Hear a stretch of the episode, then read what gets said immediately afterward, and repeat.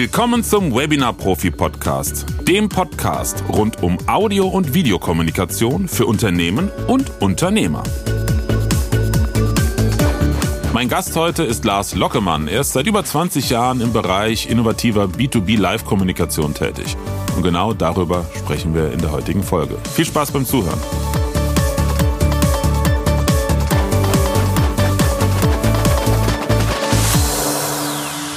Grüß dich, Lars. Hallo Florian, schön, dass ich hier sein darf. Ja, gleichfalls. Schön, dass du als Gast dabei bist. Ich äh, ja, möchte dich gerne mal ein bisschen vorstellen für unsere Zuhörerinnen und Zuhörer. Du bist ja eigentlich fast genauso lange wie ich äh, unternehmerisch tätig. Ein Jahr früher hast du angefangen, 2000. Bei mir war es 2000, nee, zwei Jahre früher, 2002. Und ähm, ja, im Vorgespräch hast du mir erzählt, was so deine, deine Erfahrungen sind. Du hast über 200 Messeprojekte auf vier Kontinenten operativ begleitet. Und ähm, mit deiner Firma Fairconcept, die du zusammen mit deiner Frau Anna seit 2002, habt ihr die schon?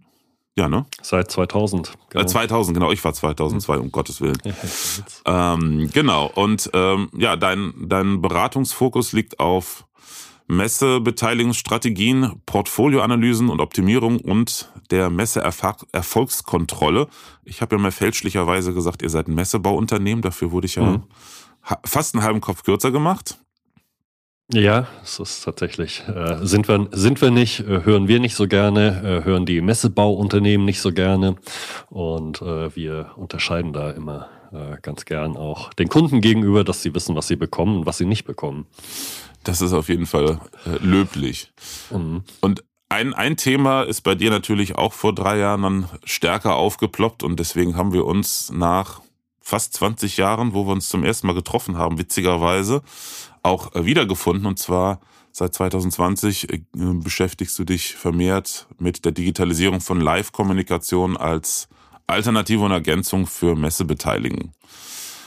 Ja, unser Thema heute ist die Zukunft für Messen und halt genau die B2B Live-Kommunikation.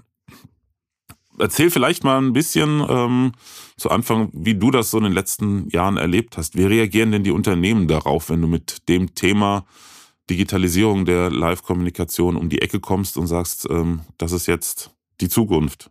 Ist da pure Begeisterung da? Wahrscheinlich eher erstmal nicht hält sich in Grenzen. Äh, Begeisterung steigt langsam, weil viele Unternehmen natürlich erkannt haben, welches Potenzial äh, in der Digitalisierung auch ihrer Kommunikation steckt. Äh, vor der Pandemie war es tatsächlich ein rein philosophisches Thema, mit dem sich niemand so richtig beschäftigt hat. Die Messeveranstalter selber haben immer gesagt, Mensch, wir brauchen digitale Ableger, digitale Verlängerungen. Da geht es dann so um dieses Thema 365 Tage Plattformen für ihre Aussteller. Die machen sich natürlich auch Gedanken, wie sie ihre Wertschöpfung verlängern können. Äh, da gab es aber tatsächlich nie gute Ergebnisse. Ähm, dieses Thema virtuelle Messen, also wir machen, wir bilden eine dreidimensionale Messehalle ab mit klickbaren Ständen, äh, wie in so Ego-Shooter-Spielen, wo ich dann durchlaufen kann, mhm. äh, dann äh, auf Ständen Hallo sagen kann, chatten kann. Das gibt's schon ewig eigentlich. Ähm, das hat aber nie den Durchbruch geschafft. Und ähm, dann kam die Pandemie äh, und von heute auf morgen gab es keine Messen mehr. Und die allermeisten Unternehmen haben in dem Moment tatsächlich erst festgestellt, wie abhängig sie wirklich von Messen sind, äh, wenn es darum geht, einfach Beziehungen zu ihren Zielgruppen aufzubauen und aufrechtzuerhalten. Und in dem Moment, wo es keine Messen gab, äh, standen die im Grunde nackt da. Mhm. Und äh, dann kam die Frage, was machen wir denn jetzt? Und äh, das war eigentlich der Tag, an dem man wirklich angefangen hat, äh, sich über die Digitalisierung dann wirklich Gedanken zu machen. Spannend. Ich weiß, äh, also bei uns war es ja wirklich so, das fand ich total spannend, wie das Leben manchmal, manchmal geschieht. Wir haben uns 2004, glaube ich, kennengelernt, wenn auch nur relativ kurz. Mhm. Äh, damals hattest du ähm, auf der Didakta in Stuttgart einen Messestand betreut, mitgeplant. Und da war ich in meiner alten Firma. Und umso äh, spannender fand ich, ich habe ja natürlich immer wieder von dir gehört, über, über gemeinsame Bekannten und Kollegen, ähm, dass wir dann Ende letzten Jahres wieder Kontakt hatten.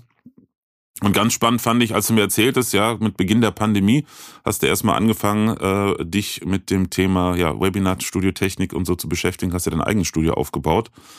Äh, mhm. Was ich in der Situation ähm, ja schon außergewöhnlich fand, weil die, die wenigsten haben das gemacht. Natürlich Leute aus der Technikbranche, klar, aber die meisten haben ja erstmal geguckt, wie funktioniert Zoom.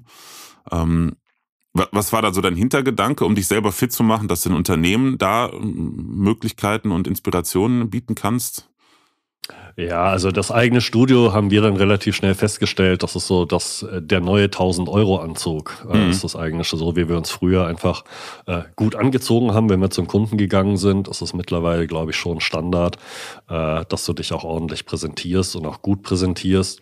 Ähm, ich glaube, die ersten Zoom-Calls, da waren alle äh, total euphorisch, dass wir uns auf einmal sehen können, dass das funktioniert. Wir sitzen in den Wohnzimmern, da standen noch die Weinflaschen hinten rum. Ähm, das war aber alles okay in der Zeit, ja, weil ja, dank der Pandemie wir alle so in einem Schockzustand waren. Ähm, das hat sich aber auch äh, extrem schnell professionalisiert ähm, und da sind wir dann einfach mitgegangen. Natürlich auch durch die Kundenprojekte, ähm, die wir dann gemacht haben, äh, weil die Kunden einfach ja auch gesagt haben, Mensch, was können wir denn jetzt tun alternativ? Mhm. Äh, und da war unsere Lernkurve total steil und das war ja auch eine Zeit, wo der Markt einfach total wild war, weil, weil alle Anbieter äh, sind auf einmal in diese, in diese Lücke reingedrängt. Also es waren Online-Marketing-Agenturen, die gesagt haben, nee, das ist jetzt mein Thema. Dann kamen die ganzen Technikdienstleister, die haben gesagt, nee, wir haben ja die ganze Technik und das Equipment. Wir machen jetzt digitale Live-Kommunikation. Dann gab es Agenturen wie uns, äh, die gesagt haben, nee, nee, wir wissen, wie B2B-Live-Kommunikation funktioniert. Also auf einmal haben sich alle auf diesen Kuchen gestürzt äh, und, und, dachten irgendwie so, das, das wird jetzt einfach der, der, der neue Hype. Ähm, mhm. Äh, und zu der Zeit war es ja auch tatsächlich so, äh, dass einfach jedes, jedes Unternehmen irgendwas Digitales gemacht hat. Also je schneller, desto besser. So sind ja auch die ganzen digitalen Plattformen dann entstanden, von denen ja, glaube ich, nur noch ein Bruchteil über ist mittlerweile. Mhm. Und ja, so in der Zeit äh, hatten wir einfach eine extrem steile Lernkurve und äh, da ist auch unser Equipment dann logischerweise mitgewachsen. Ja, spannend. Du sagtest gerade, Professionalisierung äh, hat zugenommen bei den Unternehmen. Das ist interessant. Ich glaube, da gibt es wahrscheinlich parallel verschiedene Bewegungen. Die einen, die das sofort erkannt haben und professionalisiert haben. Und ganz, ganz viele, die jetzt so nach drei Jahren merken, das ist ein Thema, was bleibt. Also so erlebe ich das jetzt zumindest, weil jetzt halt die Unternehmen auf uns zukommen und äh, Studios haben möchten. Ja, also es ist spannend. Also wir fragen uns auch immer, äh, wie es wohl mit der Digitalisierung weitergeht.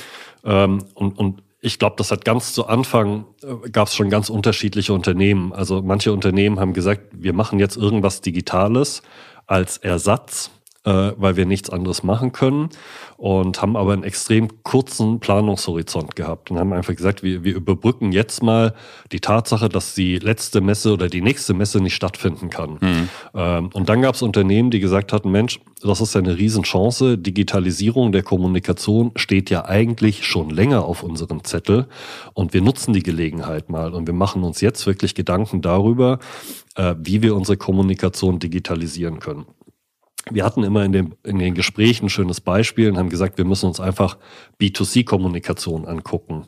Äh, die sind uns einfach zehn Jahre voraus in der B2B-Kommunikation und wir können ganz viel lernen von denen. Ähm, und da ist es ja selbstverständlich, dass man mittlerweile Reisen online bucht, Turnschuhe online kauft, Kaffeemaschinen, dass man Vergleiche hat.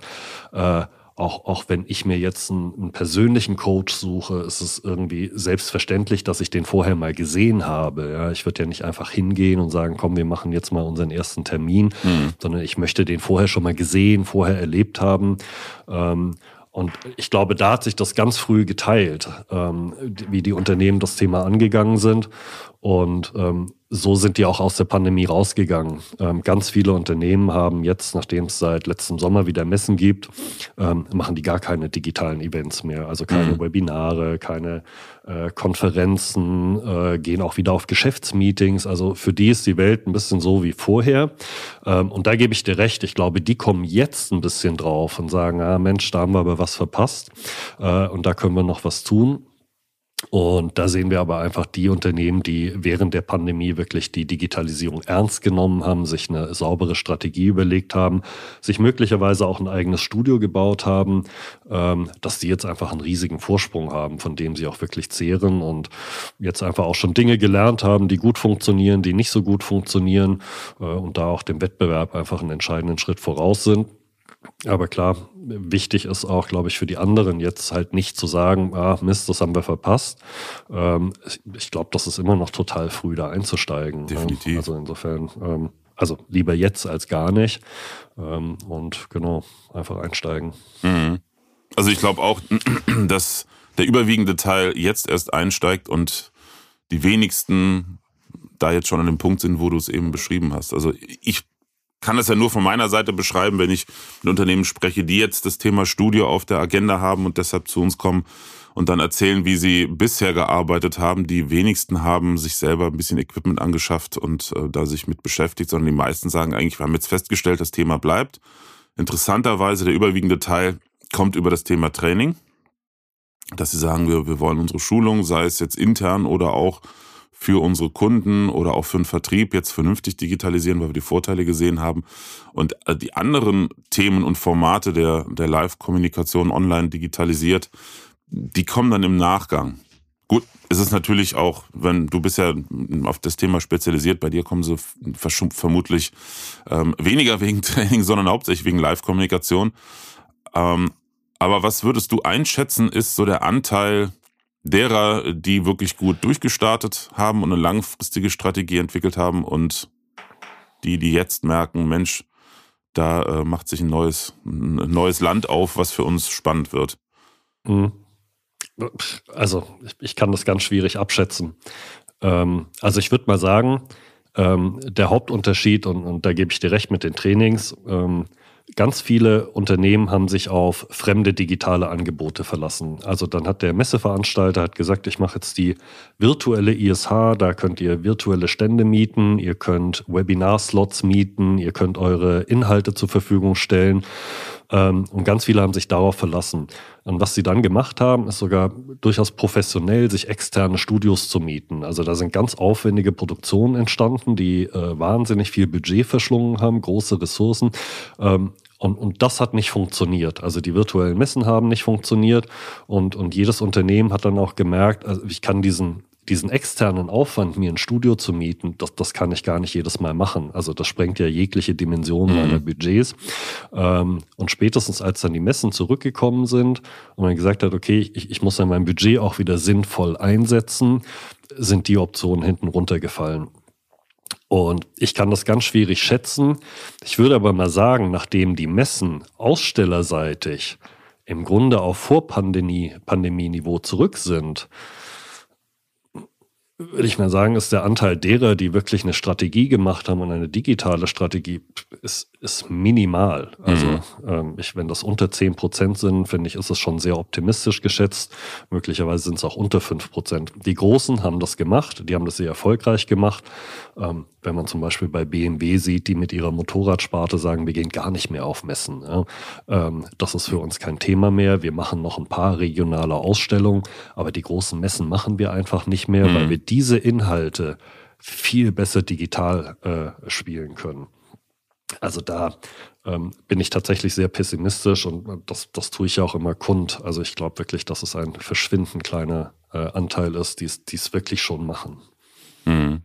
Muss ich ganz ehrlich sagen, ähm, eine ähnliche Einschätzung, obwohl ich die Bandbreite an Erfahrungen und mit Sicherheit nicht äh, diese große, diese große Reichweite im Netzwerk habe, wie du das hast. Ähm, die Einschätzung hatte ich so rein intuitiv, ehrlich gesagt, auch. Mhm. Ich meine, das ich ist ja schön, ne? Da ist viel, viel für uns zu tun. Also für, für euch und für uns. Mhm. Ja, ich würde aber, also es gibt, es gibt ein, ein sehr schönes äh, theoretisches Modell, äh, äh, was finde ich das sehr gut erklärt. Das ist der Gartner Hype Cycle. Mhm. Äh, und die beschreiben, wie eine technische Innovation in den Markt kommt. Ähm, äh, die beschreiben das so sehr von der, von der technischen Seite. Ähm, das kann man aber auch jetzt äh, aus der, aus der Anwendung, aus der Pandemie sehen. Und die sagen, es gibt immer einen technischen Auslöser. Das ist die Phase 1. Also es kommt irgendwas total Neues in die Welt. Äh, bei uns war das jetzt eher ein externer Impuls, nämlich die Pandemie, dass die Live-Kommunikation nicht mehr stattgefunden hat. Und die erste Phase in deren Zyklus ist die, die Hype-Phase und mhm. die, die Phase der vollkommen übertriebenen Erwartungen. Und die haben wir definitiv erlebt. Also äh, digitale Events hat jeder gemacht. Äh, es gab teilweise vier Webinare in der Woche. Ähm, jedes Unternehmen hat zwei, drei, viertägige Digitalveranstaltungen gemacht, teilweise mit einem riesigen Aufwand. Und wir in der Messewirtschaft haben ja tatsächlich sehr ernsthaft darüber diskutiert, ob Messen nach der Pandemie tatsächlich wiederkommen. Ja? Und das war jetzt kein, kein, kein schwarzes Gespenst, was da irgendwelche Leute gesehen haben, sondern das waren ja wirklich auch Branchenexperten, die gesagt haben, also keiner weiß es. Ja? Und mhm. was passiert, wenn wir irgendwann Messehallen aufmachen, äh, wird es sie wieder geben. Ja? So, was als nächstes passiert, ist dann das Tal der Enttäuschung. Also das ist dann die zweite Phase. Nach der vollkommen übertriebenen Erwartung äh, pendeln wir dann ins Gegenteil und sagen, pff, digitale Events können ja überhaupt nichts. Endlich können wir uns wieder live sehen. Ähm, endlich wieder den echten Kontakt. Wir müssen uns in die Augen gucken. Wir müssen Maschinen, äh, Produkte anfassen können. Wir wollen Gespür für den anderen haben. Ähm, und ich denke, so in der Phase waren wir im letzten Jahr, mhm, äh, wo dann einfach gesagt hat, endlich alles wieder live. Und das wurde ja wirklich jedes noch so sinnvolle, sinnlose Event dann wieder veranstaltet. Äh, dann sind wir wieder gereist und das war ja auch schön. Wir haben uns einfach gefreut, dass wir wieder da sind. Dann kommt bei denen in der dritten Phase der Pfad der Erleuchtung. Ja? Also dann sagt man, okay, es ist jetzt nicht alles der totale Wahnsinn, es ist aber auch nicht alles total schlecht, ja? sondern man fängt an, sich zu überlegen, okay, was können wir eigentlich tun und was können wir nicht tun? Und dieser Pfad der Erleuchtung geht dann in so ein das nennen die, glaube ich, Plateau der Produktivität über, ja? mhm. äh, wo dann dieser, dieser, diese Kurve wirklich ausgemittelt ist und wo es dann auch wirklich zu einer flächendeckenden Anwendung kommt. Ja?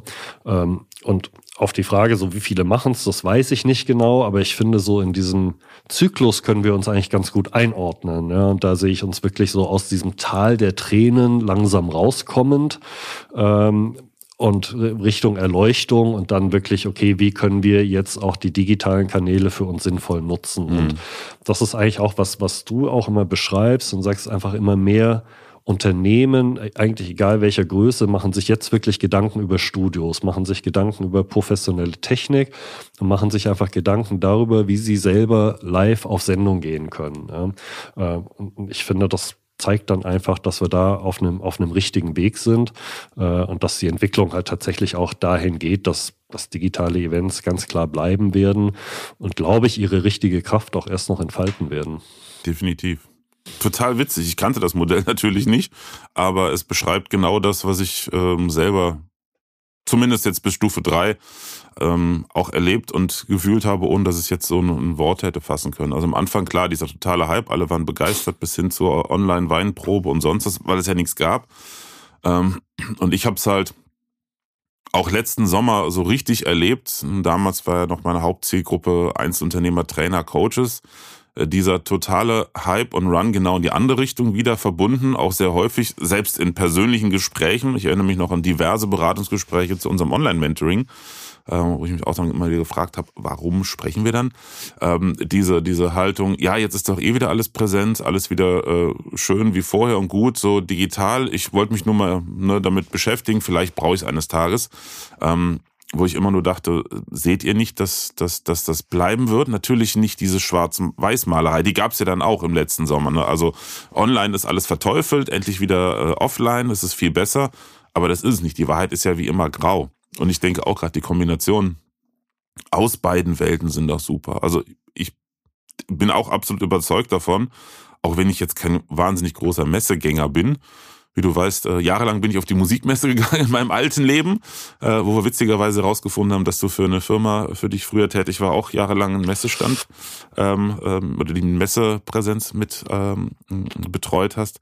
Ähm, aber die Male, wo ich auf Messen war, ähm, ja, ist schon echt ein Happening, einfach Menschen zu treffen. Und ich bin auch definitiv ein großer Freund von persönlichen Treffen. Also ich will auch nicht alles online machen, aber es ist halt einfach eine geniale Ergänzung.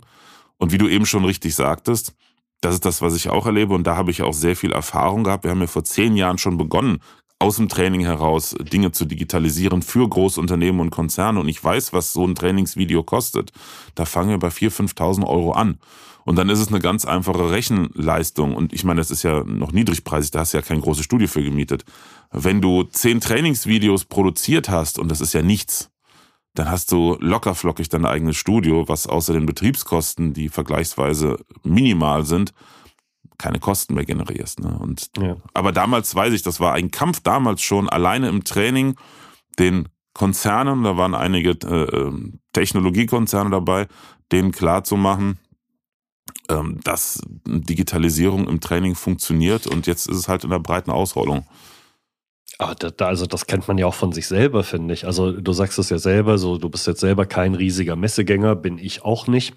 Ähm, und wenn dann immer gesagt wird, ja, aber das ist ja auf Kongressen und Konferenzen, so da lernt man sich ja so gut kennen und so. Also ich bin halt überhaupt nicht der Typ, der jetzt irgendwen am Buffet anspricht und äh, nur weil der zufällig neben mir steht, ich, ich komme nicht mit 30 Leuten während so einer Konferenz einfach mal lockerflockig ins Gespräch. Mhm. Und für mich hat sich das gezeigt, dass bei diesen digitalen Konferenzen, ich habe selten in meinem Leben so viele Menschen kennengelernt wie während der Pandemie, was eigentlich total verrückt ist. Ähm, aber weil man sich einfach auf den, auf den digitalen Konferenzen gesehen hat, in Webinaren, da, da hat jemand schlaue Fragen gestellt in einem Chat, dann habe hab ich den auf LinkedIn recherchiert, habe Kontakt mit dem aufgenommen, haben gesagt, hier wollen wir nicht einfach mal quatschen. Also da hat man dann einfach jetzt aus meiner ganz persönlichen Wahrnehmung eine ganz andere Basis gehabt und dann ist mir dieses Gespräch auch viel leichter gefallen. Mhm. Und ich glaube, dass es auch ganz vielen Leuten so geht und wenn Unternehmen sich einfach Gedanken darüber machen, welche Bedürfnisse ihre Kunden haben, ja, glaube ich, hat auch nicht jeder auch nicht jeder Kunde oder nicht jeder Interessent das Bedürfnis, auf einen Messestand zu kommen oder auf ein Event zu kommen und möchte eben alternative Kanäle haben. Und er möchte trotzdem nicht sofort in einen Sales Call von einem Vertriebsmitarbeiter verwickelt das werden, es, ja. sondern will halt trotzdem mal reinschnuppern. Ja? Und welche Möglichkeiten habe ich im B2B in eine Marke reinzuschnuppern? Also wenn ich jetzt sage, Mensch, ich suche mir ein neues Schweißgerät. Äh? So, und, und google mal die entsprechenden Anbieter, lande auf deren Webseiten, äh, habe ich da ganz viele Informationen zu Features, zu Funktionen, zu Dinge, die die können, dass sie die größten in der Welt sind, dass sie in 150 Ländern vertreten sind und, und, und. Aber ich kriege überhaupt gar kein Gespür dafür, mit wem ich eigentlich zu tun habe. Und ich glaube, das ist einfach die riesige Chance, äh, die wir auch digital haben, weil wir einfach über entsprechende Formate den Leuten einfach die Gelegenheit geben können, mal reinzuschnuppern und einfach auch mal zuzuhören, in ein Webinar sich reinzusetzen und zu sagen, ich höre mir die Leute mal an, ich gucke mal, was das für welche sind, mhm. ich höre mal, wie die reden, worüber die reden, ich schaue mal, wie die miteinander umgehen, ähm, so und ich kriege einfach mal ein Gespür dafür. Und vielleicht mache ich das zwei, dreimal, bevor ich dann wirklich Kontakt aufnehme. Ja? Ähm, und das sehen wir einfach und da, da fällt mir keine Alternative ein, weil das kann ich einfach über statische Inhalte in der Webseite nicht abbilden. Äh, und dafür sind dann wirklich halt die digitalen Live-Inhalte halt Gold wert. Das kann aber auch genauso halt ein Podcast jetzt sein, wo du einfach Leuten mal zuhörst und sagst, Mensch, das ist sympathisch, wie der redet, das ist interessant, was der erzählt, der hat eine gute Art zuzuhören, zu fragen und, und, und. Und ich glaube, das wird einfach immer wichtiger. Wir wollen einfach wissen, mit wem wir es zu tun haben und das halt gerne vor der Kontaktaufnahme und ich glaube, deshalb ist es halt tatsächlich unumgänglich.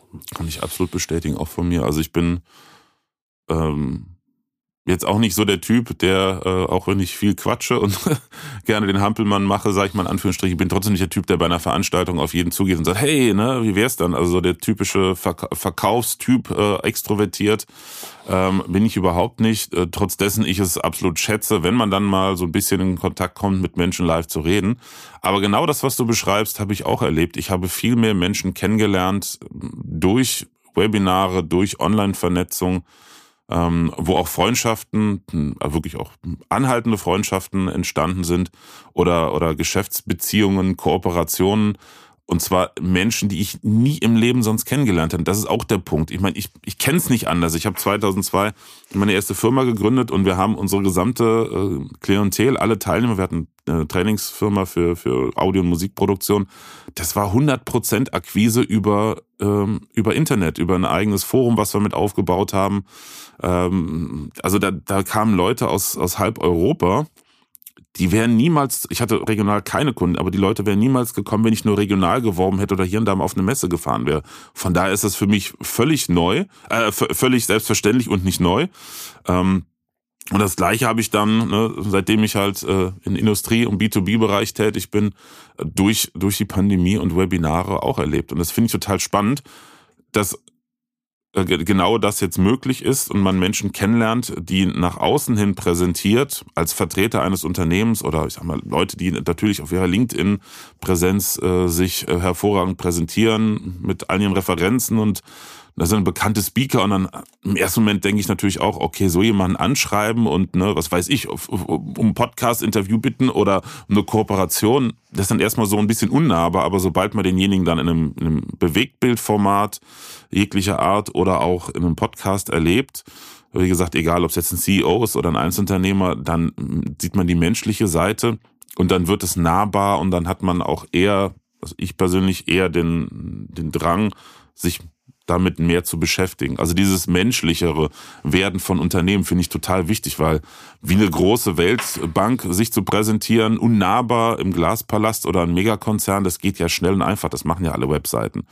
Ne, aber ähm, also ich würde zum Beispiel für gewisse Dinge niemals bei einer großen unpersönlichen Firma einkaufen, sondern lieber bei einem Unternehmen, das, das menschlich ist, wo es vielleicht auch mal einen kurzen Dienstweg bei Problemen gibt. Und ich finde, Webseiten geben sowas gar nicht her. Mhm. Ah, da muss ich dich jetzt mal was fragen. Wir hatten ja die Diskussion neulich auf LinkedIn schon. Ähm, ich habe ja einen eigenen Post gemacht, der dann relativ kontrovers gelaufen ist. Da haben sich ein paar Leute auf den Schlips getreten gefühlt. Äh, hier so Blickkontakt-Tools.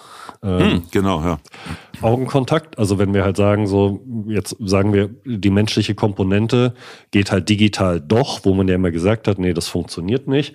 Und äh, wir einigen uns ja im Grunde darauf und sagen, so ein Videocall äh, na, taugt eigentlich auch schon dafür mal auszuloten, ob man miteinander kann. Ja, und äh, du kannst natürlich ja viel aus, aus, den, aus den Mimiken auch deines Gegenübers auch in einem Videocall rauslesen. Ja? Äh, ob der zum Beispiel die ganze Zeit in ein Handy guckt, äh, ob der bei dir ist, ob der dir zuhört, ob der reagiert auf was du sagst. Ähm, also ich finde, da kann man schon viel machen. Und jetzt gibt es dann seit neuestem gibt's Tools, ähm, die halt sagen, da kannst du die ganze Zeit in die Kamera gucken, ohne halt in die Kamera zu gucken. Mhm. Ja. Ähm, natürlich kannst du dich jetzt nicht wegdrehen, ähm, aber es wird halt im Grunde der, der Blickkontakt simuliert. Wie, wie nimmst du das wahr?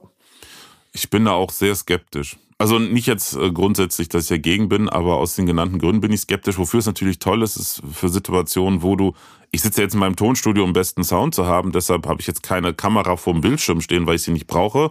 Also muss ich immer hochgucken auf dem Bildschirm. Wenn ich dich angucken will, dann sehe ich dich nicht. Und für die Situation finde ich super, damit ich dich sehen kann und du trotzdem das Gefühl hast, wir haben Blickkontakt, aber ich gucke ja hin. Dafür ist es natürlich toll. Aber ich kann mir sehr gut vorstellen, dass dieser, in Anführungsstrichen, Missbrauch im großen Stile stattfindet, ähm, bei Formaten, wo die Zuschauer, ich will jetzt nicht sagen gezwungen sind zuzuschauen, aber wo jetzt nicht eine intrinsische Motivation da ist, weil sie so viel Bock drauf haben. Sprich, Schulungen, Trainings in Unternehmen, wo die sagen, komm, ich muss das machen, ich höre im halben Ohr mit. Ähm, und äh, dann haben die immer das Gefühl, ich gucke hin, was für den, der vorne steht oder für die, die vorne steht, total ätzend ist. Also ich kann das nur selber sagen.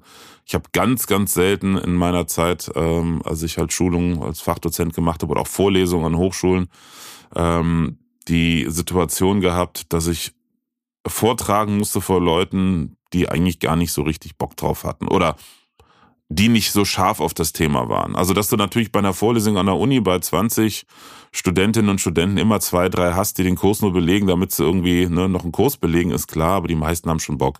Und bei den paar Mal, wo die im Publikum sitzen, eigentlich keine Lust hatten, das war die Hölle für mich. Weil sowas kann ich natürlich nicht, aber ich dachte mir auch mal, wie ätzend muss das für Lehrer sein? Oder bei großen Vorlesungen mit 200 Studenten, wo welche nicht zuhören. Und genau das Gleiche passiert ja auch, wenn du in einem Online-Training mitbekommst, da guckt keiner zu und dann suggerieren sie dir aber noch, sie gucken zu. Also das finde ich, mhm. finde ich schon ziemlich mies, äh, dass das, wenn es gemacht wird und dass es überhaupt möglich ist. Man wird es nicht verhindern können, aber das finde ich sehr schade, weil das dann auch wieder die Online-Live-Kommunikation natürlich in dem Bereich torpediert. Mhm.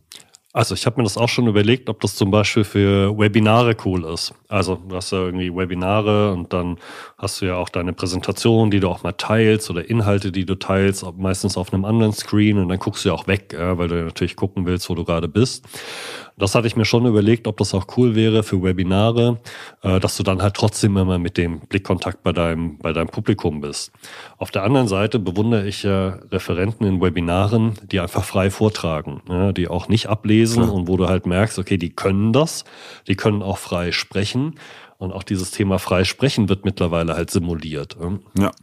Ähm, wo ich dann auch wieder denke, so, nee, eigentlich, also ich finde es ehrlicher und fairer, einfach zu sagen, sorry, ich habe hier meine Präsentation nebenan laufen, ich gucke nicht die ganze Zeit in die Kamera, äh, als halt so zu tun, als ob. Absolut da schlägt dann natürlich das, das Messeherz in meiner Brust wieder hoch, weil ich dann sage, Mensch, das ist ja ein starkes Argument für die Messen, äh, weil da kann ich sowas ja nicht simulieren. Ja. Da ist es dann halt wirklich die, die echte Begegnung und äh, das, was halt auch einen Menschen ausmacht. Und es geht ja das verloren, was, was wir ja alle, die wir mit dem Thema Digitalisierung der Kommunikation zu tun haben, predigen, nämlich die Authentizität. Wenn ich da einen Referentin, Referenten habe, die die ganze Zeit robotermäßig in die Kamera gucken, was natürlich absoluter Unfug ist, dann ist das nicht mehr authentisch. Also ich, ich ne, also. Mhm. Und dann wird irgendwann wird nur noch ein Abbild vor uns vor der Kamera sitzen. Wir liegen auf dem Sofa, reden und äh, unser Abbild oder Avatar übernimmt dann alles, was vor der Kamera passiert. Wird definitiv kommen. Es wird auch nicht mehr lange dauern, bin ich mir ganz sicher, mit Gesichtstracking und so. Ähm, aber da trennt sich halt wieder die Spreu vom Weizen. Das ist genauso wie äh, diese Diskussion, die gerade überall geht, aufgrund des Beitrages von Jan Böhmermann über Coaches, ähm, die ich teilweise gelungen fand. In manchen Teilen äh, völlig daneben. Wie immer bei solchen Dingen. Ähm, äh, wird es auch da so sein, dass natürlich irgendwann die schwarzen Schafe auffallen ähm, und äh, den Zuschauern bewusst ist, da steht keiner mehr und dann sich davon abwenden. Ähm, deshalb, ach, ich denke, Qualität wird sich immer durchsetzen. Mhm. Also von daher. Apropos Qualität, ähm, äh, ein Thema, was wir ganz stark wahrnehmen bei unseren Kunden, ist Content. Also ähm, deshalb ist, glaube ich, auch so eine Bremse für digitale Live-Inhalte, ähm, weil die Unternehmen einfach sagen, ich habe gar nichts mehr zu erzählen. Ähm, also denen fällt dann am Ende nichts mehr ein. Äh, und die sind nach der Pandemie einfach contenttechnisch auch total erschöpft. Ähm, und wir sagen ja immer so ein bisschen im Spaß, Messe ist das einzige Marketinginstrument, das ohne Content funktioniert, äh, weil du einfach im Zweifel eine hübsche Geschichte erzählen kannst, also durch gutes Storytelling äh, oder einfach, weil du ein sensationell gutes Team auf dem Stand hast, die einfach persönlich überzeugen ähm, und dann die Menschen ins Gespräch kriegen und es dann auch schaffen, wirklich einen Eindruck zu hinterlassen, während du online ja einfach Content haben musst. Und das haben wir auch gemerkt, ein schlecht gemacht gemachtes Webinar. Äh, da sind einfach die Absprungraten in den ersten zehn Minuten massiv, ja, mhm. weil die Leute einfach sagen, Mensch, dafür habe ich jetzt keine 60 Minuten Zeit. Während ich mir natürlich eine schlechte Präsentation auf der Messe eher noch angucke, allein aus Höflichkeit, weil ich jetzt den anderen, der, der es mir präsentiert, nicht einfach stehen lassen will. Ne? Mhm. Äh, oder in der Konferenz einen schlechten Vortrag, dann guckt mich der ganze Saal an, wenn ich aufstehe und gehe. Äh, also da ist man ja viel mehr geneigt, sich das auch noch länger anzuhören. Ähm, das haben wir einfach gemerkt, da ist das Publikum ist total ungnädig, was mhm. einfach Inhalte angeht, äh, die nicht wirklich an den Bedürfnissen ausgerichtet sind. Und ich glaube, das ist für ganz viele auch, auch tatsächlich eine Bremse, wenn sie sich überlegen, was sie dann vor der Kamera zu erzählen haben. Wobei ich glaube, ich, auch da kann ich aus eigener Erfahrung sprechen bezüglich ähm, meines Podcasts. Ich habe das ja jahrelang vor mir hingeschoben. Ähm, auch wenn ich von außen immer wieder Dritte bekam, du hilfst anderen Menschen, also mach doch mal einen eigenen. was soll ich denn erzählen? was soll ich Ihnen erzählen? Ich kann natürlich jetzt Deep Dives in irgendwelche Hardcore-technischen Themen machen. Da, da, da schwimme ich äh, wie ein Olympiaschwimmer. Da bin ich glücklich, da habe ich Spaß dran. Ist auch nicht mehr so, aber zu dem Zeitpunkt war das so. Aber das will ja keiner hören. Und irgendwann habe ich gemerkt, ähm, das ist natürlich auch das Thema wieder, wenn man, wenn man Fachidioten Thema ist, dass man gar nicht weiß, dass, dass man so viel zu erzählen hat, was für andere spannend ist. Man denkt halt auch immer, und ich denke mal, das ist ein Unternehmen ähnlich, jetzt so richtig in, in thematisch äh, tiefe Themen einsteigen wäre das Spannende. Ich habe festgestellt bei mir und also sowohl als Konsument als auch als Produzent, dass vermeintlich einfache Themen viel interessanter sind. Also ich sag mal als Beispiel, ich finde es so spannend von manchen Firmen zu erleben, wie die Firmengeschichte ist. Also wenn ich dann auf der Webseite lese, ganze Seite runter, angefangen von dem und dem, der hat die gegründet, wir haben das und das gemacht, diese Entwicklung, also allein so eine banale, in Anführungsstrichen, Sache finde ich persönlich super spannend, wenn ich mich mit einer Firma beschäftige. Oder ähm, großartig, kennst du bestimmt auch Dina Reit von SK Laser. Ist ja contentmäßig mhm. bei LinkedIn, was so, was so äh, Unternehmenspräsentationen betrifft, äh, großartig ich habe mit Lasern nichts zu tun, gar nichts. Mein bester Freund, der hat beruflich äh, in der Firma, äh, hat er ein bisschen mit Lasern zu tun, hier wegen Gehäusebau für die Geräte, die die herstellen. Aber ansonsten habe ich da null Berührungspunkte und ich gucke mir trotzdem regelmäßig ihren Content an, weil es einfach spannend ist, weil es so leicht, leicht jetzt nicht leicht im Sinne von so Bildzeitungsniveau, sondern kein Deep Dive für mich als fachfremden Menschen ist. Ähm, und spannend gemacht, mal Blick hinter die Kulissen. Ah, was heißt das überhaupt, ein grünen Laser oder sonst für ein Laser? Ähm, und ich brauche das selber niemals, aber du kannst davon ausgehen, wenn ich irgendwann mal irgendwo in einem Netzwerk von jemandem höre, boah, wir, ah, wir bräuchten mal irgendeine Firma, die mit Lasern irgendwie, da, da, da habe ich die sofort im, im Kopf. Und alleine mhm. deswegen, ich bin garantiert nicht der Einzige, der, der, der äh, den Namen fest im Kopf hat. Allein deswegen lohnt sich solcher Content schon. Und der geht ja niemals aus. Du berichtest einfach nur ähm, das ist ja der Klassiker How I Made It oder How We Made It. Also auch meine reichweitenstärksten äh, ähm, Beiträge bei LinkedIn sind völlig banale Sachen, die für mich, also jetzt nicht, nicht dummes Gequatsche, sondern ich rede schon von technisch äh, äh, versierten oder fundierten Themen, die für mich völlig, völlig logisch sind. Nur letztens äh, ein Beitrag äh, über die richtige äh, Positionierung von Podcast-Mikrofon. Das ist, glaube ich, mein zweitstärkster Beitrag ever. Ähm, und halt How We Made It. Ne? Einfach ein paar Bilder, so haben wir es gemacht, Blick hinter die Kulissen. Das interessiert die Leute, weil mhm. sich als Firma groß hinstellen, sagen, wir sind die tollsten, besten, größten. Das hat, das gibt's, ist auch wahrscheinlich immer noch wichtig, aber hat als alleinige Repräsentation online, mhm. denke ich mal, ausgedient. Ja, also wenn ich dich richtig verstehe, es geht ganz viel auch um die Frequenz, äh, dass man einfach sehr regelmäßig äh, dann Content produziert und in die Welt bringt. Ja.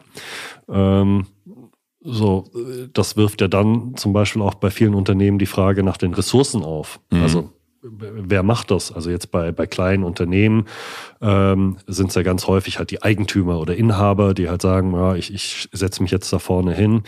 Ähm, jetzt bei bei der Dienerei, das ist dann eine Geschäftsführung, die sagt, okay, wir nutzen Social Media jetzt ganz stark, auch, auch als Personenmarke stelle ich mich da vorne hin. Ähm, das ist jetzt bei ganz vielen industriellen Mittelständern gar nicht der Fall. Also da sind ja auch die Geschäftsführer zum Beispiel gar nicht geeignet dafür, äh, vor eine Kamera oder ein Mikrofon zu treten und das regelmäßig, unabhängig davon, dass sie auch die Zeit überhaupt nicht haben. Wie schätzt du das Ressourcenthema ein? Also auch bei, bei den Kunden, wenn die kommen jetzt zu dir und sagen, Mensch, äh, richte uns doch mal ein richtiges Studio ein. Äh, das muss ja auch betrieben werden. Ne? Stellen die dann äh, wirklich eigene Leute extra dafür ab zur Verfügung oder macht das irgendwer nebenbei? In welchen Abteilungen ist das aufgehangen? Von bis. Ähm, also tatsächlich habe ich bisher noch nicht erlebt, dass extra jemand dafür eingestellt wurde. Ähm, es waren bisher immer Mitarbeiterinnen oder Mitarbeiter, die Bock auf das Thema haben und die gibt's in jedem Unternehmen. Natürlich tendenziell jüngere, logisch. Also logisch, weil Digital Natives den fällt's einfacher. Ähm, interessant fand ich, ich habe einen Podcast aufgenommen mit einem hm, ja, schon alten Freund, der jetzt in der Unternehmenskommunikation bei einem großen Konzern sitzt und der meinte, ähm, das ist mittlerweile auch ein Thema ähm, der ähm, Arbeitgeberattraktivität. Er sagte, wir werben wirklich proaktiv damit, dass wir ein Studio haben. Äh, die haben auch so mobile Studios, so rollbare Videosysteme, kannte ich vorher beziehungsweise gar nicht, die für so ganz schnellen snackable Content gut sind. Er sagt, es wird wirklich von unserer Personalabteilung, wird das äh, kommuniziert für jüngere Bewerber, ähm, weil es einfach die Attraktivität erhöht, weil da die Bereitschaft viel größer ist, dass auch zu machen, weil viele sind ja privat auch bei Instagram oder TikTok unterwegs. Ähm, zusätzlich zu ihrem Job und von den Unternehmen, mit denen wir zu tun haben, ist es schon so, dass die, die dann wirklich Lust drauf haben, sich damit zu beschäftigen, auch die Freiräume dafür bekommen. Und man ist sehr dankbar. Ähm, also mega spannend fand ich zum Beispiel, als ich gehört habe, äh, für die Hotelkette Motel One haben wir im letzten Jahr ein Studio gebaut, was primär fürs Training gedacht war. Und witzigerweise am letzten Tag der Installation kam schon der CEO und sagte, oh klasse, Studio ist fertig, dann können wir heute Nachmittag schon das erste Video aufnehmen. Ähm, Das hat dann wohl äh, noch zwei Tage gedauert, bis er es dann gemacht hat aus zeitlichen Gründen. Aber dann habe ich gehört, dass, dass der das Studio liebt und nahezu wöchentlich nutzt, aber natürlich mit der Technik nichts zu tun haben möchte. Und der Verantwortliche aus dem Training, der halt das auch hm, proaktiv ange, angeleiert hat, das ganze Thema, der beschäftigt sich halt damit und hat dann auch entsprechend die Freiräume, dann, wenn der CEO ein Video aufnehmen möchte oder so, dann die Technik zu bedienen. Und so ist es eigentlich bei allen Unternehmen. Da hatte ich gestern auch wieder ein Gespräch äh, mit einem großen Mittelständler, der auch ein Studio von uns bekommt. Und die sagten auch direkt, wie bei Mortal One, sie hätten gerne einen zweiten Regieplatz. Ne? Also einfach nur zwei Bildschirme, eine Fernsteuerung für das Videopult, damit halt, wenn die Geschäftsführung das Studio nutzen, das möchte sie halt auch, jemand anders die Technik bedient. Und nö, sie würden da jetzt keinen extra anstellen, aber sie hätten welche, die sich schon drauf freuen, dass das Studio da ist, damit sie mitarbeiten können. Ja, und im Prinzip, ähnlich war es ja auch bei unserem gemeinsamen Projekt. Ähm, was wir vor, äh, wie viele Wochen ist jetzt hier? Vier Wochen? Gut. Ich glaube drei oder vier. Ja, Ende Januar so äh, ähm, realisiert haben. Da ist ja auch ein Mitarbeiter aus dem Marketing, glaube ich, ne, der da jetzt teil, teilverantwortlich für das Studio ist. Und der mhm. ja auch ähm, voller Begeisterung bei der Einführungsschulung da saß und sich darauf freute, damit zu arbeiten. Ja. Ja, aber es ist genau, was du beschreibst. Also auch die, also man merkt es dann an der Qualität der Anfragen und an der Art der Anfragen, dass sich jetzt die Unternehmen einfach ganz andere Gedanken machen als äh, noch während der Pandemie, wo sie gesagt haben, hier, äh, Lars, was machen wir digital? Ja, und jetzt kommen die und sagen, hier, ich brauche ein Studio, ich brauche einen zweiten Regieplatz, ich möchte dies machen, jenes. Also wenn wir so über diesen Pfad der Erleuchtung oder Produktivitätsniveau, das bestätigt einfach, dass wir da auf dem Weg sind. Ja. Der zweite wichtige Punkt, äh, den du sagst, angesprochen hast, sind, äh, ist tatsächlich das ganze Thema Employer Branding. Also wie, mhm. wie kriege ich auch neue Mitarbeiter? Äh, und ich glaube, da ist das Thema ja noch relevanter als äh, jetzt in den Markt auf Kunden- und Interessentenseite. Äh, wenn ich neue Mitarbeiter suche, die wollen ja schon viel mehr vorher ein Gespür dafür kriegen, wer ist dieses Unternehmen, mit was für Menschen habe ich da zu tun? Absolut. Kann ich meinen neuen Chef schon mal sehen? Mhm. Ähm, ich glaube auch dafür, also es ist jetzt nicht tatsächlich nur im, Marketing und Vertrieb ein Thema, sondern eben auch, wenn es um HR und Personal geht. Ja, und das geht noch weiter. Witzigerweise äh, veranstalte ich in drei Wochen, gut, ich weiß jetzt nicht, wann der Podcast rauskommt, wir haben jetzt den 3. März bei der Aufnahme, ähm, veranstalte ich äh, ein Webinar mit der Firma Quiply. Die machen eine oder bieten eine Mitarbeiter-App an, ähm, also eine, eine Plattform mit App, wo halt Mitarbeiterkommunikation stattfindet, auch mit Videointegration. Und das Thema ist gar nicht irgendwie die Mitarbeiter-App, sondern die sagt, ein Riesenthema bei unseren Kunden ist Onboarding. Recruiting und Onboarding. Ähm, und das Thema des Webinars ist Onboarding, natürlich mit, mit so einer Plattform und natürlich mit dem Thema Video, weil du im Prinzip die ganze Reise von Mitarbeiter finden, Mitarbeiter einarbeiten und Mitarbeiter weiterbilden hervorragend mit Video. Nicht nur mit Video aber auch mit Video, wie du schon sagtest im Vorfeld. Das, ist doch genau das gleiche Thema, wie wenn ich einen, einen Dienstleister, ein Unternehmen suche für irgendeine Tätigkeit, die abgebildet werden muss gucke ich mir die Firma an, was sind das für Menschen, wie sind die drauf, sind die sympathisch, sind die locker, kann ich mit denen irgendwie ähm, äh, auch, auch jetzt mal nicht nur oberflächlichen Smalltalk halten, sondern ne, sind das Menschen, die auf meiner Wellenlänge sind und genau das gleiche hast du ja auch mit den, mit den neuen Angestellten, äh, die sich eine Firma oder neuen Mitarbeiter, die sich eine Firma anschauen. Und ähm, wenn du sie dann reinbringst im Onboarding, kannst du so viel machen. Also diese Ideen, die du gerade gebracht hast, das, das ist genau das, was ich auch jedes Mal sage, wenn Unternehmen sagen, okay, jetzt nur fürs Training alleine so ein Studio einrichten, ah, so viel wird's ja nicht genutzt. Dann sage ich, Leute, das ist ein Bruchteil der Möglichkeiten. Recruiting, das ist eine. Social Media natürlich auch mit Recruiting ist auch ein Thema. Habe ich jetzt auch eine Steuerkanzlei, die ein Studio von uns bekommt, hauptsächlich um über Social Media Präsenz und, Webinare äh, an Mitarbeiter zu kommen. Und dann das ganze Onboarding. Hier, das ist der, was weiß ich, der Peter, der ist dein nächster Vorgesetzter, das ist unser CEO, der Frank. Ähm, und hier ist dein Arbeitsplatz, das sind deine Mitarbeiter. Strukturen im Unternehmen, gerade bei größeren Firmen. Wer ist aktuell für was zuständig und wer ist das? Mhm. Ne, und das im Vorfeld schon mal, ähm, sobald die, die Anstellung äh, geklärt ist, zu transportieren für neue Mitarbeiter, ist doch eine super Möglichkeit. Mhm. Ja, und das ist einfach, also deshalb bin ich auch so total überzeugt davon. So sind ja auch wir dann zusammengekommen, wieder ähm, das eigene Studio zu haben und die eigene Technik, weil, also wir sehen das auch, sobald das mal da ist, entwickeln die Unternehmen erst ein Gespür dafür, was sie alles damit tun können. Ja, also es gibt irgendwann mal gibt's einen Auslöser, dafür wird dann ein Studio angeschafft und dann kommen aber alle möglichen Abteilungen und sagen, boah, wenn wir das jetzt haben, kann ich's ja auch machen. Ja?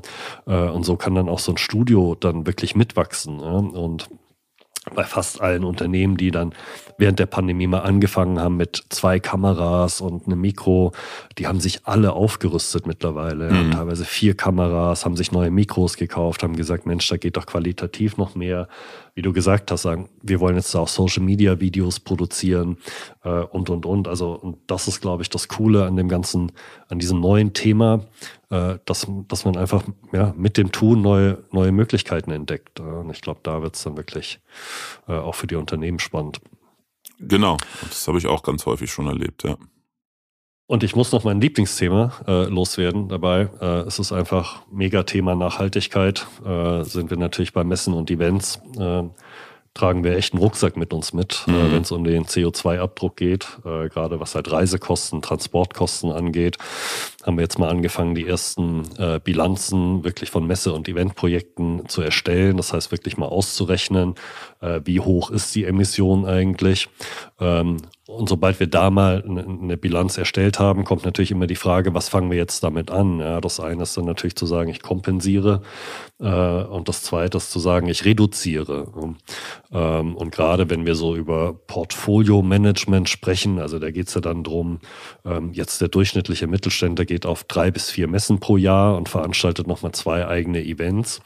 Äh, wenn ich jetzt auch sage, ich möchte da entsprechend nachhaltig reduzieren, äh, stehen im Moment natürlich auch Messen auf dem Prüfstand, mhm. dass man eben sagt, okay, braucht es diese vier Messen, können wir uns nicht eine auf eine verzichten, stattdessen natürlich Budgets frei machen für digitale Alternativen, äh, stattdessen aber auch natürlich an unserer eigenen Klimabilanz arbeiten. Ja? Und das ist ja auch ein Thema, was auch immer mehr gefördert wird äh, oder gefordert wird äh, und was für die Unternehmen auch nochmal ein Grund sein kann, wirklich auch über digitale Kanäle nachzudenken. Gleichwohl die natürlich auch einen Fußabdruck haben, das steht ja außer Frage, aber der ist natürlich wesentlich geringer jetzt als äh, der einer Messe oder eines Events. Definitiv. Und ich glaube, das Thema Nachhaltigkeit wird äh, der digitalen Entwicklung äh, da auch Vorschub leisten weiterhin. Sehe ich absolut so. Also ähm, die, die, ähm, die Vision, dass das eines Tages präsent und interessant wird und äh, auf jeden Fall unterstützend für Digitalisierung in der Kommunikation, das hatte ich auch schon, äh, oder nicht nur ich, auch andere, mit denen ich in den letzten Jahren mich ausgetauscht habe, aber den meisten war das gar nicht, gar nicht so präsent und so wichtig.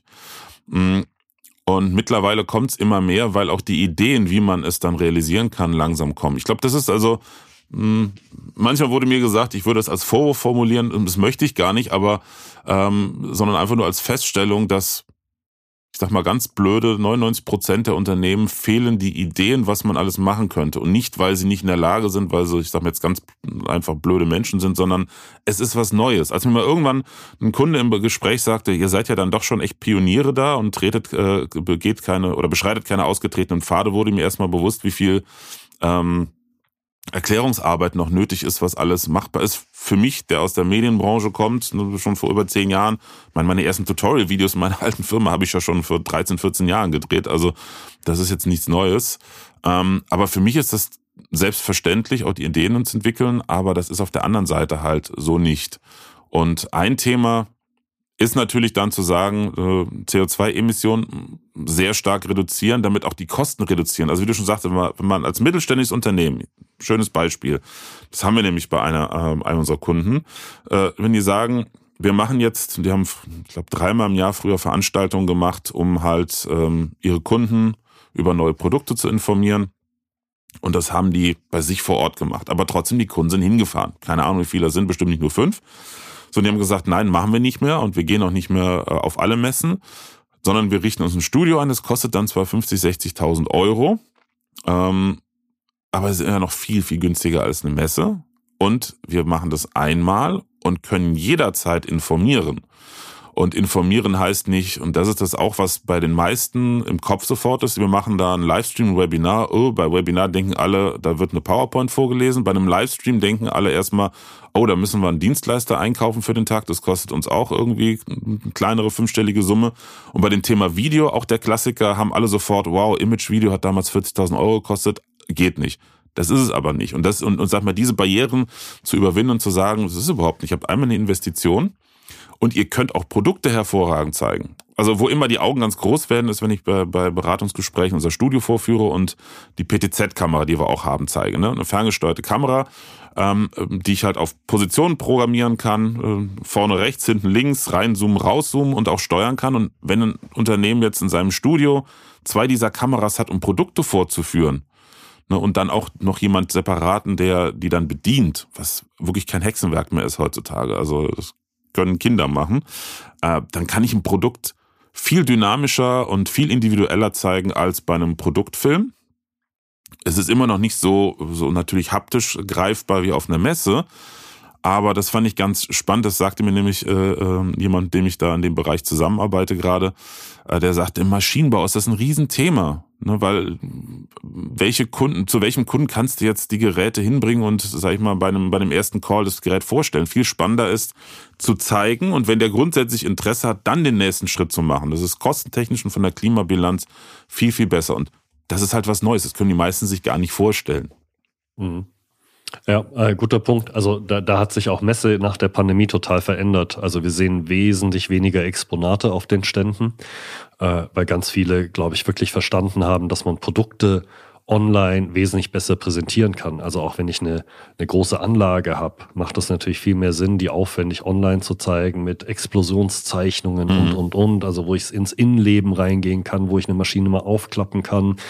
Ähm, genauso äh, macht es einfach auch äh, viel Sinn, wie du sagst, halt Produktpräsentationen von vor Ort zu machen, äh, wo ich ja alle Produkte da habe und die nicht erst irgendwo hinschicken muss. Wir hatten mal einen Kunden, die hatten einen relativ kleinen Messestand in Südamerika, der 500.000 Euro gekostet hat. Und, und wir haben das in dem Workshop mit denen, wir haben ewig gebraucht, bis wir rausgefunden haben, was da so teuer ist. Die haben da eine komplette Abfüllanlage hingestellt, äh, haben die von Europa nach Südamerika transportiert, hatten ein vierköpfiges Aufbauteam, was acht Tage gebraucht hat, diese Anlage Ach, auf der Messe in Betrieb zu nehmen. Äh, und das Ganze haben sie dann wieder abgebaut und zurückgeführt. Äh, das ist jetzt, glaube ich, sieben oder acht Jahre her. Das wird es ja heute gar nicht mehr geben, mhm. weil du dann einfach sagst, okay, die, die, die zeige ich dann wirklich äh, digital. Ähm, Gibt es auch ein schönes Beispiel übrigens für eine hybride Veranstaltung äh, von Kronis äh, auf der DrinkTech hier in München, ähm, weil die Chinesen ja, damals noch, das war jetzt, äh, glaube ich, letztes Jahr im Herbst, die durften noch nicht reisen. Und China natürlich für die auch ein riesen Absatzmarkt ist. Äh, und was die gemacht haben, äh, ist auf dem Messestand mit Handys einfach über WhatsApp-Calls haben die ihre Maschinen präsentiert. So, die haben ja gesagt, also hier seht ihr unsere Anlage XY und dann konnte einfach der Chinese auf der anderen Seite hat gezeigt, ah, kannst du mal dieses Teil zeigen, kannst du mal dahin und die haben wirklich Live-Präsentationen mhm. via WhatsApp gemacht. Also auch daran sieht man, dass es im Moment ja noch ganz viel möglich. Das muss gar nicht dann jetzt immer mit einem professionellen Kamerateam, sondern einfach dem Vertriebler die Kamera in die Hand gedrückt und dann live nach China gesendet. Mhm hat genauso funktioniert. Und äh, was die berichtet haben, äh, was dann teilweise gemacht wurde, die haben ein sogenanntes, also Public Viewing dann in China gemacht, ja, wo dann am anderen Ende saßen teilweise fünf, sechs, sieben, acht äh, äh, Mitarbeiter und haben sich die Präsentationen angeguckt. Ja. Also daran sieht man dann natürlich schon, es braucht nicht immer das haptische Erlebnis. Ähm, und auch vom Messestand äh, runter gibt es natürlich auch einen Haufen digitaler Möglichkeiten. Absolut. Es ist ja auch nicht mehr der riesentechnische Aufwand, auch nicht der Riesenkostenapparat zu sagen, wir installieren auf dem Messestand äh, ein stationäres, mobiles, also nur für die Messe ähm, genutztes Studio, auch da wieder. Das war auch bei einem Kunden, die kommen aus der Industrie, die haben äh, genau die Idee auch gehabt, also die, die möchten ein festes Studio schon haben, aber haben auch angefragt, wie es denn aussieht. Später ein mobiles Setup, weil sie immer noch hier und da auf Messen gehen möchten. Ähm, was sich eher rentieren würde, beispielsweise uns oder einen anderen Dienstleister zu buchen, der das dann macht, oder sich das Setup anzuschaffen und es selber zu machen. Und äh, noch gar nicht mal auf, auf, auf lange Sicht, sondern so, ich sag mal, auf mittlere Sicht ist die Anschaffung, sofern das Personal dafür vorhanden ist, und das war bei denen der Fall, ist natürlich viel günstiger und bietet viel, viel mehr Möglichkeiten. Also da wird sich garantiert auch im Dienstleistungsmarkt noch einiges tun. Ja, bestimmt. Da werden mich wahrscheinlich viele aus meiner ehemaligen Branche für verfluchen, dass ich da äh, proaktiv tätig bin, die Unternehmen in die Selbstständigkeit, was, was Contentproduktion betrifft, zu führen. Aber ähm, wie heißt es so schön, wer nicht mit der Zeit geht, der geht mit der Zeit. Ja, so ist das. es gibt ja auch genug Optionen, sich Content extern produzieren zu lassen. Also wenn man jetzt sagt, ich möchte das machen, suche mir aber Externe, die mir Posts schreiben, die mir Inhalte gestalten und, und, und. Also ich, ich glaube, die, die es machen wollen, die haben wirklich alle Optionen im Moment. Definitiv. Mensch, jetzt sind wir schon wieder bei einer Stunde. So schnell ging das, so spannendes Gespräch. Ich wollte eigentlich noch, hatte ich überlegt, ob wir ein bisschen von unserem gemeinsamen Projekt erzählen, aber das können wir ja gerne in einem nächsten Podcast mal machen. Würde Einfach mal sagen. so von zwei Seiten den Input und dann ähm, nennen dürfen wir es ja. Da gibt's dann auch einen Post von uns beiden demnächst mit Bildern dazu, auf das wir dann verweisen können. Und äh, deshalb Lass uns gerne. Zumal das Projekt ja wirklich ähm, noch im, im Geburtsvorgang ist. Ähm, also Technik steht. Ähm, und jetzt sind wir genau an dem Punkt, äh, Inhalte, Formate zu entwickeln äh, und die dann wirklich ins Netz zu bringen. Also sobald das Projekt dann wirklich online ist und live ist, äh, treffen wir uns wieder und dann werde ich auch den Rest meiner Liste, die ich hier vorbereitet habe, noch los. Ähm, hm. Da ist ungefähr noch, äh, die Hälfte ist noch offen. Ah, siehst du schön. Ja, dann können wir direkt mal gleich wir können ja noch zwei Folgen machen. Ist ja also bei dem, was wir äh, da alles erlebt haben und an Ideen mhm. haben, ist es mit Sicherheit sinnvoll, da nochmal die eine oder andere Folge anzuvisieren. Spätestens dann, wenn das Projekt live ist. Zumal jetzt in der Entwicklung ganz viel passiert, glaube ich. Also wenn wir uns in drei Monaten wieder treffen, äh, werden wir, glaube ich, nochmal ganz anders auf Messen und Events gucken äh, als heute, weil einfach die Entwicklung total rasant ist und sich auf manchen Messen ja auch die Ereignisse überschlagen. Mhm. Insofern. Gerne Prima. wieder. Ja, gerne. Lars, vielen Dank für deine Zeit. Vielen Dank auch für, für alle, die zuhören, für eure, für deine Zeit. Und ähm, wie angekündigt wird es mindestens noch eine Folge dieses Jahr mit uns beiden geben. Ähm, vielleicht auch zwei. Vielleicht machen wir auch ein äh, regelmäßiges Format alle zwei Monate draus. Wie entwickelt sich das? das äh, da entwickelt sich jetzt gerade bei mir im Kopf auch was, was man daraus machen könnte, weil das Thema ja gerade wirklich äh, auch selbst in der Geburtsphase ist. Sehr schön. Ja, vielen Dank. In diesem Sinne, hat mich sehr gefreut, Lars. Ebenso. Und äh, bis zum nächsten Mal. Alles klar. Ciao. Tschüss. Präsenz war gestern. Online ist heute.